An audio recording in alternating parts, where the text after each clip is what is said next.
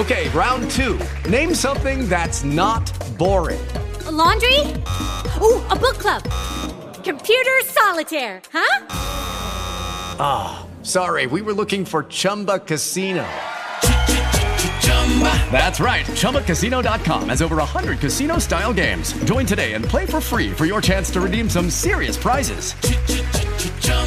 ChumbaCasino.com. No purchase necessary. Full prohibited by law. 18 plus terms and conditions apply. See website for details. Hey guys, it is Ryan. I'm not sure if you know this about me, but I'm a bit of a fun fanatic when I can. I like to work, but I like fun too. It's a thing. And now the truth is out there. I can tell you about my favorite place to have fun Chumba Casino. They have hundreds of social casino style games to choose from, with new games released each week. You can play for free anytime, anywhere and each day brings a new chance to collect daily bonuses. So join me in the fun. Sign up now at ChumbaCasino.com. No purchase necessary. BGW. Void were prohibited by law. See terms and conditions. 18 plus. ¿Qué hora es? Es la hora de construir los relatos que nos dan identidad e imaginación.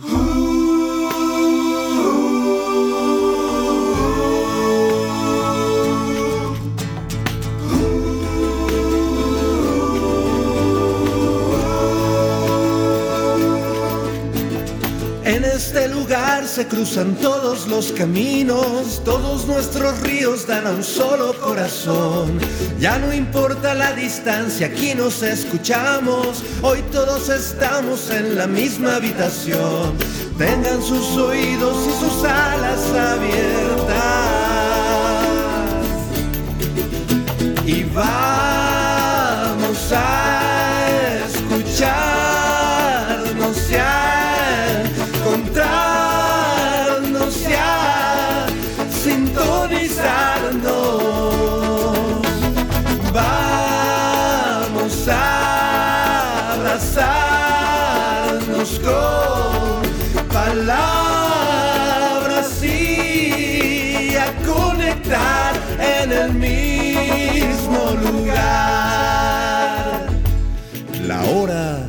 nacional. Ya casi llegamos, Pepe Gordon. Nada más damos la vuelta en aquella esquina para entrar a la calle de Perú. Mira, ahí está, querida Marisol Gacé. Es la legendaria Arena Coliseo que desde hace 78 años late en el corazón del centro histórico de la Ciudad de México. A este espacio lleno de historias de boxeo y de lucha libre también se le conoce como el embudo de la lagunilla debido a la forma circular en la que se encuentran las butacas. Por aquí pasaron las grandes leyendas de la lucha libre, como el Santo, Blue Demon, Black Shadow y el Tarzán López, entre muchas otras más. Este espectáculo ha inspirado un gran número de historias debido al misterio que encierran las máscaras y las melenas de las y los luchadores que hacen fluir la imaginación de la afición, Pepe. Y estas historias resuenan en los libros, en los cómics y en el cine. Fíjate que en la década de los años 50, la lucha libre tuvo un gran apogeo gracias a que empezó a transmitirse por televisión.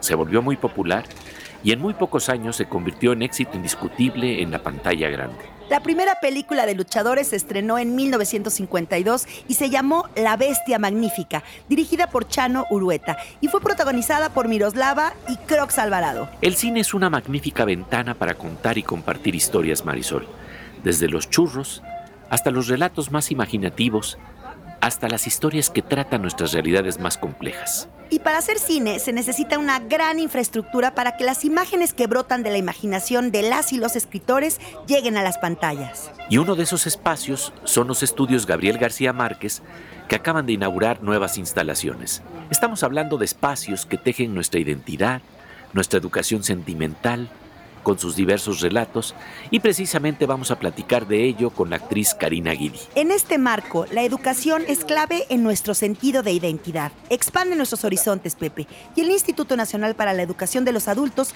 realiza una gran labor para que esto ocurra. Y de ello hablaremos con su directora Teresa Guadalupe Reyes Agún. Y escucharemos la nueva propuesta musical de Leica Mochan y el saxofonista Diego Franco con el disco Pulpa y Culpa. Pepe, la escuela y la educación hacen comunidad. Y en estos días de pandemia, en los que tenemos que cuidarnos mucho, se han unido esfuerzos para que el alumnado pueda tener continuidad en sus estudios a la distancia. Así es, Marisol, y lo hacen gracias al gran trabajo del personal docente que se apoya en la iniciativa Regreso a Clases Aprende en Casa 3, sustentada en los contenidos de los libros de texto gratuito y apoyada por materiales transmitidos por Internet, radio, televisión y cuadernillos de trabajo. Bueno, y si quieren saber más de este programa, pueden ingresar a la página aprendencasa.cep.gov.mx. Pepe, creo que hay una sombra que nos sigue y no es precisamente la nuestra. Ya la vi de reojo. Es una persona robusta y trae máscara de luchador. Aquí viene. buenas, buenas, buenas, buenas, buenas. ¿Por qué no sigues? ¡Oh! Dispénsenme, don Pepe y Marisol. Primero que nada me presento. Soy el celuloide enmascarado, enmascarado, enmascarado. Luchador técnico cuando ando de buenas y rudo, rudo, rudo, rudo cuando estoy de malas. ah, pues mucho gusto. Se- seguro vienes a la Arena Coliseo. Ah, más bien me les pegué porque supe que irán a unos estudios cinematográficos y quiero ir para ver si me contratan en una película como las del Santo. Me enteré que habrá un casting. Por cierto, celuloide enmascarado, me gusta tu máscara con estampados con cintas de cine. Yita, a hueve. A mí también me gusta, ¿eh? Aunque le agregaría una expresión más intimidante con cejas estilo Mauricio Garcés enojado. Amigas y amigos, queremos que nos escriban. El Twitter es arroba la hora nacional. Por Facebook, en la hora nacional oficial, busquen la pestaña que dice más y píquenle donde dice videos. Y también estamos en YouTube, estamos en la Hora Nacional Oficial y tenemos un podcast que podrán encontrar en lahoranacional.gov.mx. Vale mucho la pena. Y bueno, llegó el momento de empezar a construir relatos que nos unen aquí en la Hora Nacional. Crecer en el conocimiento. Volar con la imaginación. El efecto mariposa. Pepe, tenemos tantas formas de contarnos historias y una de las más fascinantes es la que se da en los estudios de cine.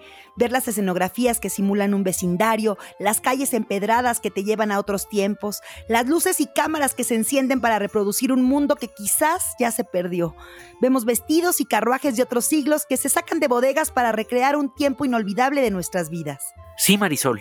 Y algunos de estos momentos mágicos están asociados con el gran cineasta Federico Fellini, quien precisamente hizo un guion de cine que no pudo llevar a la pantalla, pero que cuenta cómo un periodista y una joven que se encuentran en Roma se internan en los estudios de cine llamados Cinecittà, la ciudad del cine, en busca de Federico Fellini. El gran creador de sueños está sentado junto a un lago, pero no se puede saber si está vivo o muerto.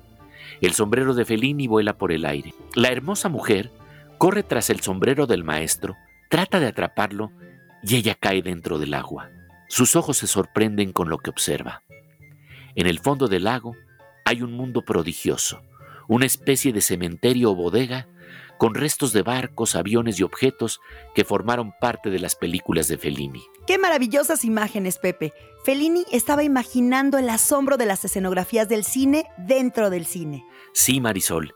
Y dentro de uno de los aviones que están en el fondo del lago, aparecen ni más ni menos que Fellini y el actor Marcello Mastroianni. El avión despega y la nave va. Va de nuevo. Viaja en una aventura que conducirá a los personajes a las aguas de color azul turquesa de nuestras tierras mexicanas. Este relato fue publicado por un importante periódico italiano en una serie de seis capítulos que luego fueron conocidos como Viaje a Tulum, que cuenta un viaje enigmático que sucedió en la realidad, en donde Fellini trató de establecer contacto con Carlos Castaneda. Ya hablaremos algún día en la hora nacional sobre esta interesante historia. Este guion fue el de una película que Fellini no pudo llevar a cabo. Fellini era el maestro de los sueños con los ojos abiertos. Las películas ya se asomaban dentro de sus ojos, dentro de su prodigiosa imaginación. Esos relatos fueron publicados en formato de novela gráfica, de cómic, una historieta que hoy es de colección, que fue ilustrada por Milo Manara. Pepe, ¿hay alguna otra película que se haya quedado en la pantalla de la imaginación de Fellini? Fíjate, Marisol, que hay otra que me acuerdo que Fellini concibió junto con el guionista Tullio Pinelli, a quien conoció en 1946. Esa historia ilustra la imaginación desbordada que circula en la cultura italiana. un humilde empleado descubría que podía volar y saltaba por la ventana agitando los brazos. ¡Qué maravilla, Pepe! Una película que nunca se filmó. Y es que los relatos pueden saltar o vivir en distintos formatos. Pueden vivir en un libro, en el cine, en una historieta o en la radio. Pero también pueden quedarse en la imaginación. Sí, y pueden saltar en formas inesperadas de la imaginación a la realidad y de la realidad a la imaginación. Este fue el caso de García Márquez, que llevó algunos de sus relatos a los estudios de cine y también con su imaginación prodigiosa de la realidad al cuento. Esto se puede ver claramente cuando describe cómo nació una de las historias de su libro Doce cuentos peregrinos. Resulta que su departamento sufrió un daño eléctrico durante una reunión con sus amigos. De pronto se fue la luz. Dice García Márquez, como el daño era local, llamamos a un electricista. Mientras él arreglaba el desperfecto, yo, que lo alumbraba con una vela, le pregunté, ¿cómo diablos es este daño de la luz? La luz es como el agua, me dijo. Se abre una llave, sale y al pasar marca un contador. Imagen más hermosa, Pepe. Así nació el relato La luz es como el agua que cuenta la historia de dos niños latinoamericanos que viven en Madrid y rompen los focos del departamento en donde viven para que salga la luz como si fueran chorros de agua y se llene la sala para volverse un mar en el que puedan navegar. ¡Qué creatividad! Pepe, ¿qué es lo que nos dicen esos relatos? ¿Cómo construyen nuestro sentido de realidad e imaginación? ¿Por qué tenemos necesidad de contarnos historias todo el tiempo? El maestro de guionismo cinematográfico Robert McKee dice que los relatos no tan solo constituyen nuestro arte más fértil, sino que rivalizan con todas las actividades que tenemos al estar despiertos, con el trabajo, con el juego, con las horas de comida, con el ejercicio.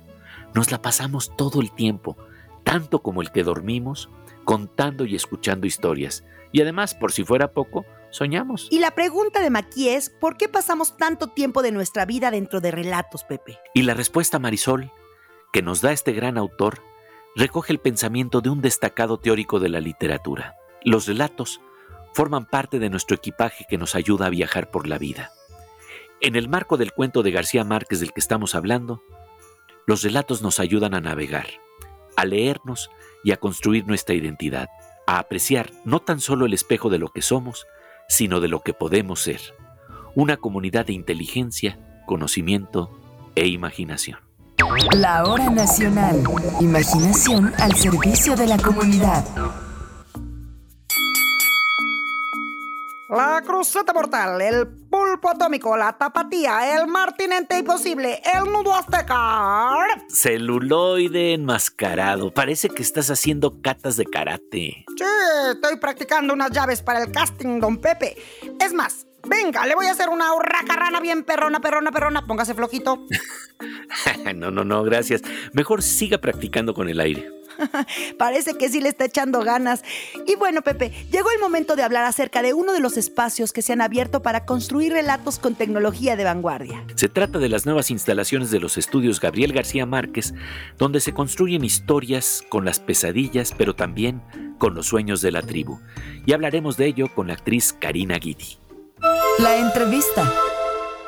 Y bueno, tenemos una invitadaza acá en la hora nacional, Karina Gidi, super actriz de teatro, cine, televisión, miembro activo de la Academia Mexicana de Artes y Ciencias Cinematográficas, actualmente directora de la Escuela de Actuación Casa Azul Artes Escénicas y Audiovisuales. ¿Cómo estás, Karina Gidi? Ay, feliz de oírte, Marisol, y feliz de estar en la hora nacional con ustedes, Pepe. Hola. Hola, ¿qué tal? Ay, pues muy felices de tenerte. Cuéntanos, por favor, ¿Qué es este complejo de producción independiente que tiene eh, servicios fílmicos de primera aquí en el país y uno de los centros más modernos para la producción de televisión y cine en América Latina, que serán los estudios Gabriel García Márquez? Cuéntanos. Pues mira, acabas de describir básicamente de lo que se trata. Es un complejo muy impresionante. Eh, yo tengo la oportunidad de, conocerlo porque como soy directora de Casa Azul y ahora las nuevas instalaciones de Casa Azul están en este mismo espacio, somos, somos vecinos, compartimos el mismo, el mismo, la misma cuadra, digamos. Y lo que he visto que hacen allí es muy impresionante. Los foros están divinos.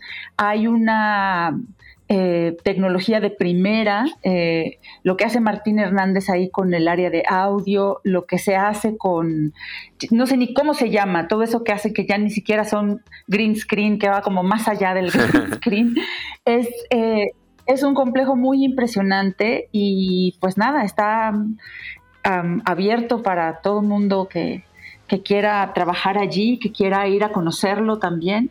Y la escuela, Marisol, que abre sus puertas en un formato híbrido eh, para que la, ida presencial sea voluntaria y que podamos empezar a pues, volvernos a ver las caritas después de tanto tiempo de estar guardados. Fíjate, Karina, que, que, cuando estamos hablando de la industria audiovisual, simplemente hay que pensar que hace tan solo unos años, Hollywood producía o distribuía entre 400 y 500 películas, que, esto quiere decir prácticamente una película por día.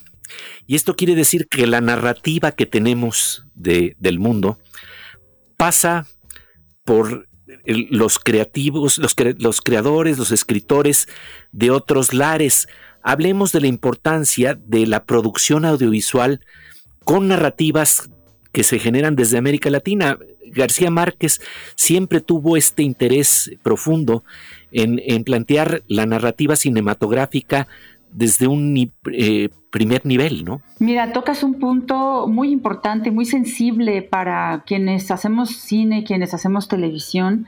Eh, cuando desde la academia pugnamos porque haya más espacios eh, de presentación del cine nacional, más vías de salida para el cine nacional, es porque el cine es arte y es cultura y es identidad.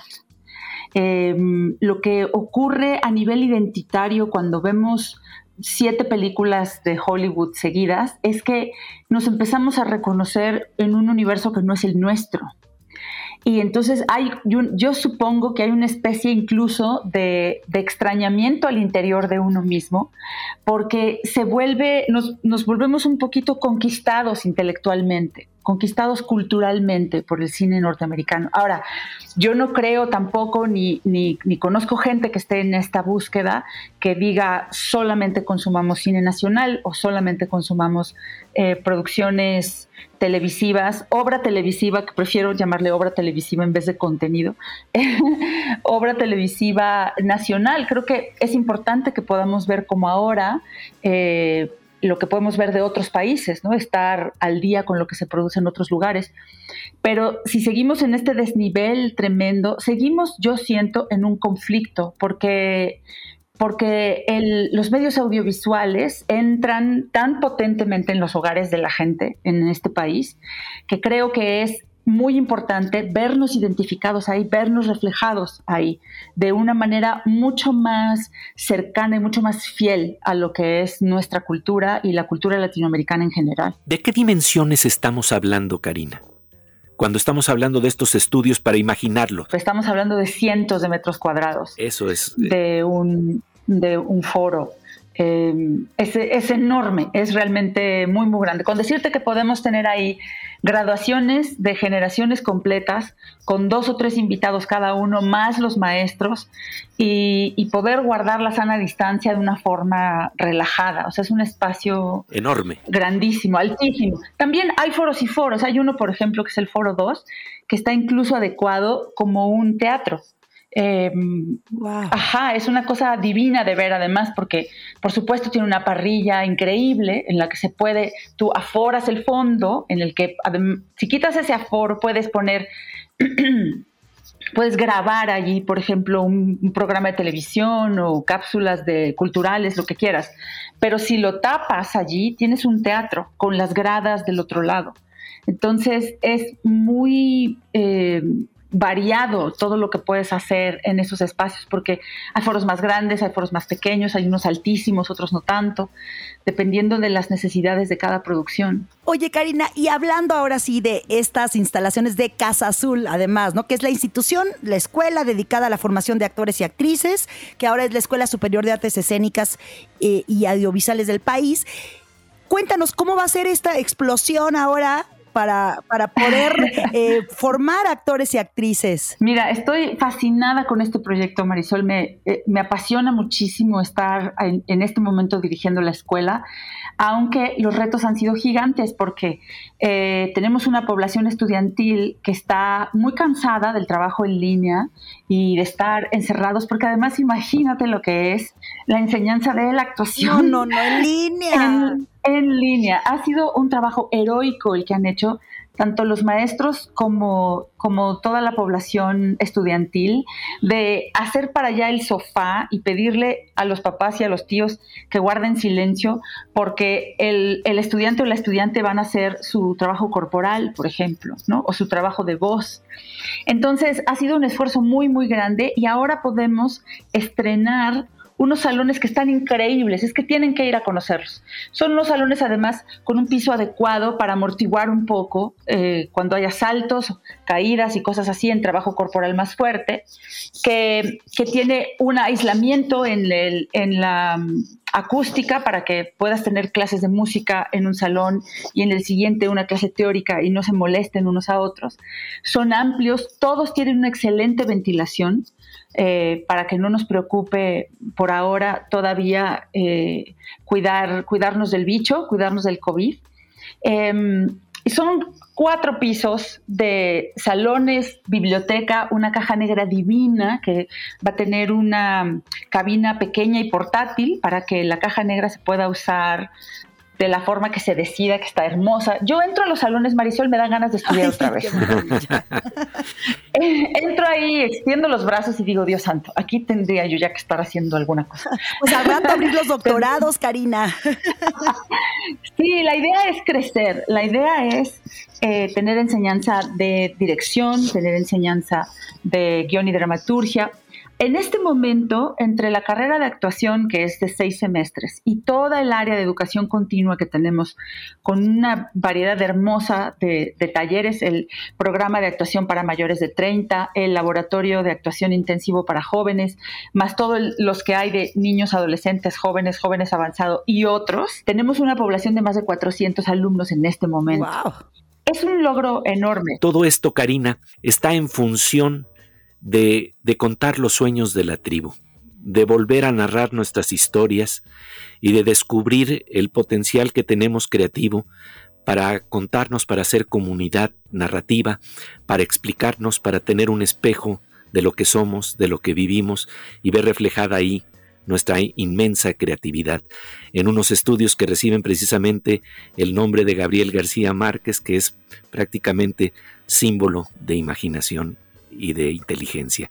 Te agradecemos muchísimo, Karina, tu presencia aquí en la hora nacional.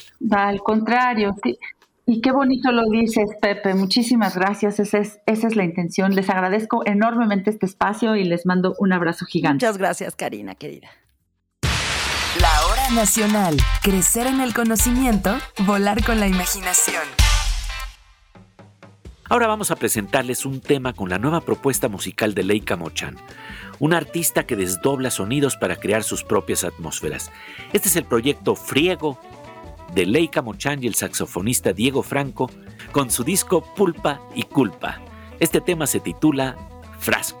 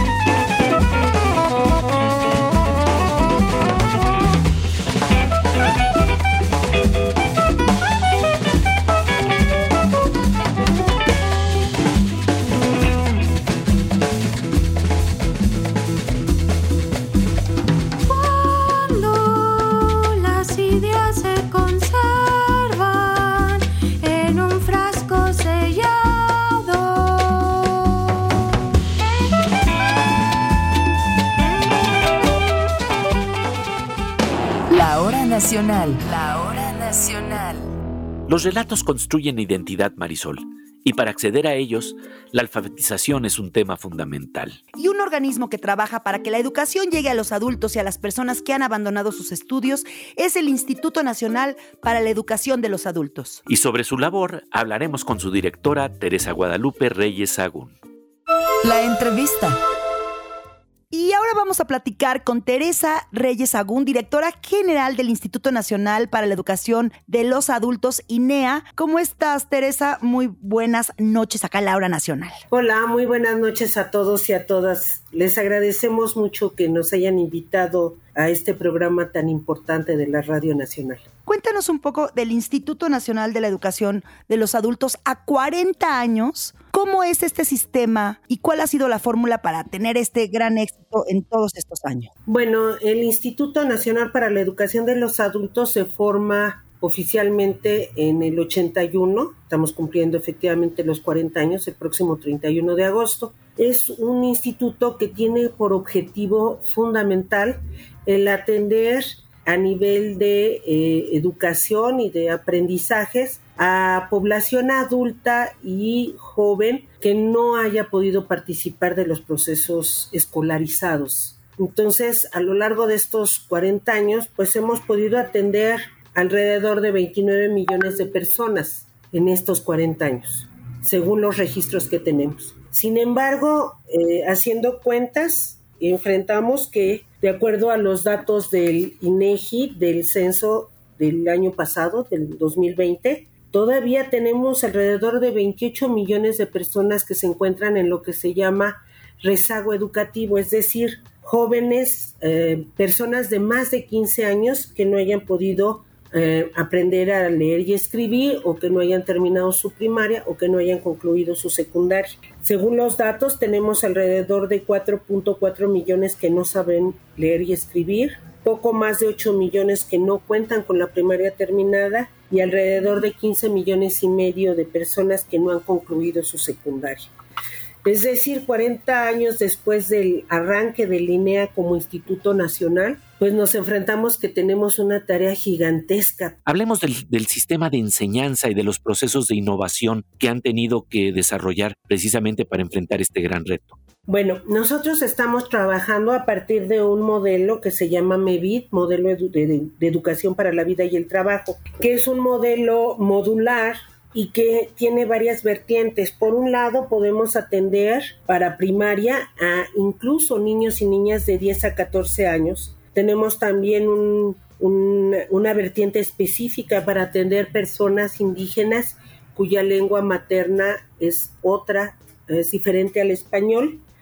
Y um, también tenemos trabajando eh, modelos para ciegos o débiles visuales, y en general para hispanohablantes, eh, adultos y jóvenes. Entonces, eh, este modelo educativo lo estamos trabajando, lo estamos reajustando para que nos permita, por un lado, generar eh, eh, todos los contenidos a nivel digital, de tal suerte que podamos atender a completa distancia a todo aquel o aquella que quiera estudiar. Eso lo estamos trabajando para mejorar, para dinamizar los servicios educativos. Por otro lado, en el caso de la alfabetización, eh, vamos a hacer un trabajo territorial que nos permita meternos a las zonas más alejadas que han sido desatendidas ciertamente y lo vamos a hacer en compañía del CONAFE, que es otra institución que también atiende rezago educativo en zonas indígenas, zonas aisladas, pero vamos a hacer una un trabajo conjunto que potencie los recursos con los que contamos. Y por otro lado, también estamos ayudando y sirviendo a partir eh, de exámenes para concluir niveles. Por cierto, derivado de la pandemia, este año, a partir del mes de marzo, hicimos unas jornadas de, de incorporación y de acreditación y certificación y tenemos resultados muy importantes para nosotros, muy alentadores, porque aunque no podemos abrir todos los servicios, estamos haciendo exámenes. Entonces, de personas que están estudiando en su casa, a las que se les apoya por vía telefónica o por vía internet y que se acercan a nosotros y realizan exámenes eh, en papel o en digital.